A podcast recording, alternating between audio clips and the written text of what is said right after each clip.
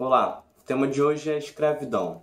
Tem muita gente caindo de paraquedas neste assunto, falando sem saber, então vamos dar um panorama geral sobre isso. É Pilatos lá na Bíblia quem nos diz, e também faleceu por ter pescoço o infeliz autor da guilhotina de Paris. Começando o vídeo, é importante dizer que sim, os portugueses colocaram os pés na África. É bom falar também que a escravidão já existe há muito tempo, né? desde a Grécia Antiga, passando por Roma, o desenvolvimento do Oriente. É, diversas é, nações né, tiveram seus povos escravizados.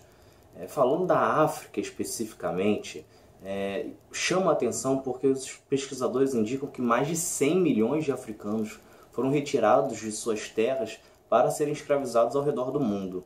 É, passando agora para a questão do Brasil, é, tudo começou com Portugal, obviamente. Portugal ele começa a escravizar o povo africano no período de sua conquista, quando domina é, Angola, Moçambique, a região de Celta. É, esses povos dominados eles foram escravizados. Né? Na, na, no momento da conquista, os portugueses pegaram esses povos acusando eles de serem inimigos da fé católica e passaram a escravizá-los, primeiramente em Portugal, depois no Brasil. Outro ponto importante de dizer é que sim, já existia escravidão na própria África antes da chegada dos portugueses. No entanto, é, ele funcionava de uma forma diferente. É, lá era por guerras, através de guerras. Quando uma tribo derrotava a outra, o lado perdedor ele servia ao lado vencedor. A comercialização que sim, só foi é, ser praticada é, com, com, a Rota do Atlântico, um desenvolvimento é, das colônias portuguesas, que Portugal viu a sua necessidade de ter é, mais escravos aumentar, ele passou a comprar de outros africanos é, esse, esses povos dominados. No entanto, é bom deixar claro, Portugal escravizou tanto dominando o, o, território, pegando aquele povo, como também comprando de outros africanos. Falando agora do Brasil, é, estima-se que mais de 4 milhões de africanos vieram para serem escravizados aqui no país. É, o, o número começou a crescer a partir do século XVI, quando os portugueses trouxeram para serem escravizados nas canas de açúcar, e durou até 1888, né, na, na, com a abolição da escravatura. É, e como que eles vinham? Eles vinham em situações terríveis. É, eles estavam, ficavam no porão dos navios, é, ficavam um em cima do outro em péssimas condições de higiene. É, eles precisavam fazer as necessidades uns em cima dos outros. É, muitos morriam nesta, nesta travessia. Outros que conseguiam escapar desse porão preferiam se jogar, se lançar ao mar do que terminar esta viagem.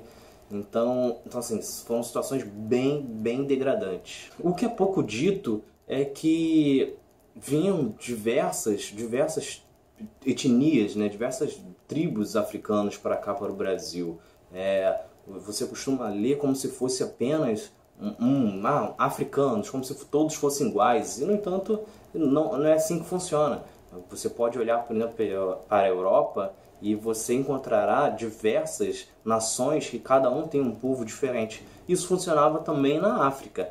É, de lá vieram Nagôs, Minas, Angolas e duas etnias que vieram em grande escala foram os Bantus e os sudaneses. Bom, os Bantus eles vieram do que hoje é principalmente Angola, é, é Moçambique e como eles foram os primeiros a chegar para serem escravizados no Rio de Janeiro, Recife, Minas Gerais, é, muito da sua cultura acabou sendo é, misturada com a dos portugueses. Né? A própria religião acabou é, se confundindo com o cristianismo em determinados momentos.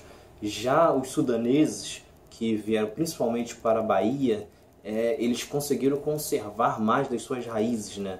É, mesmo sob forte ataque dos portugueses que não toleravam isso, eles conseguiram manter e então muito do que você vê hoje sobre cultura afro, tradições afro, é, como o próprio candomblé, se deve aos sudaneses. O fato é que o Brasil nunca valorizou suas raízes africanas, né? ele sempre tentou apagar o máximo possível da, isso da sua história, inclusive é, trazendo para cá outros povos para poder é, deixar a população mais branca. É, isso falaremos mais para frente em outros vídeos No entanto, é muito importante você buscar informação sobre a, a, a cultura africana, é, até mesmo para acabar com certos mitos. Hoje você escuta muito que ah, o cabelo ruim é, é o cabelo afro, né? a religião do diabo é, são as religiões que vieram da África. Tudo que veio da África, o, o, a sociedade brasileira acaba é, tratando como ruim ou errado. Então é importante você ler, você ver o máximo possível sobre a cultura africana para entender que não há nada de ruim, não há nada de errado. É apenas uma, um, uma característica específica e que foi tratada desta forma apenas porque os brancos, os portugueses, é, não, não toleravam essa diferença, não toleram essa diversidade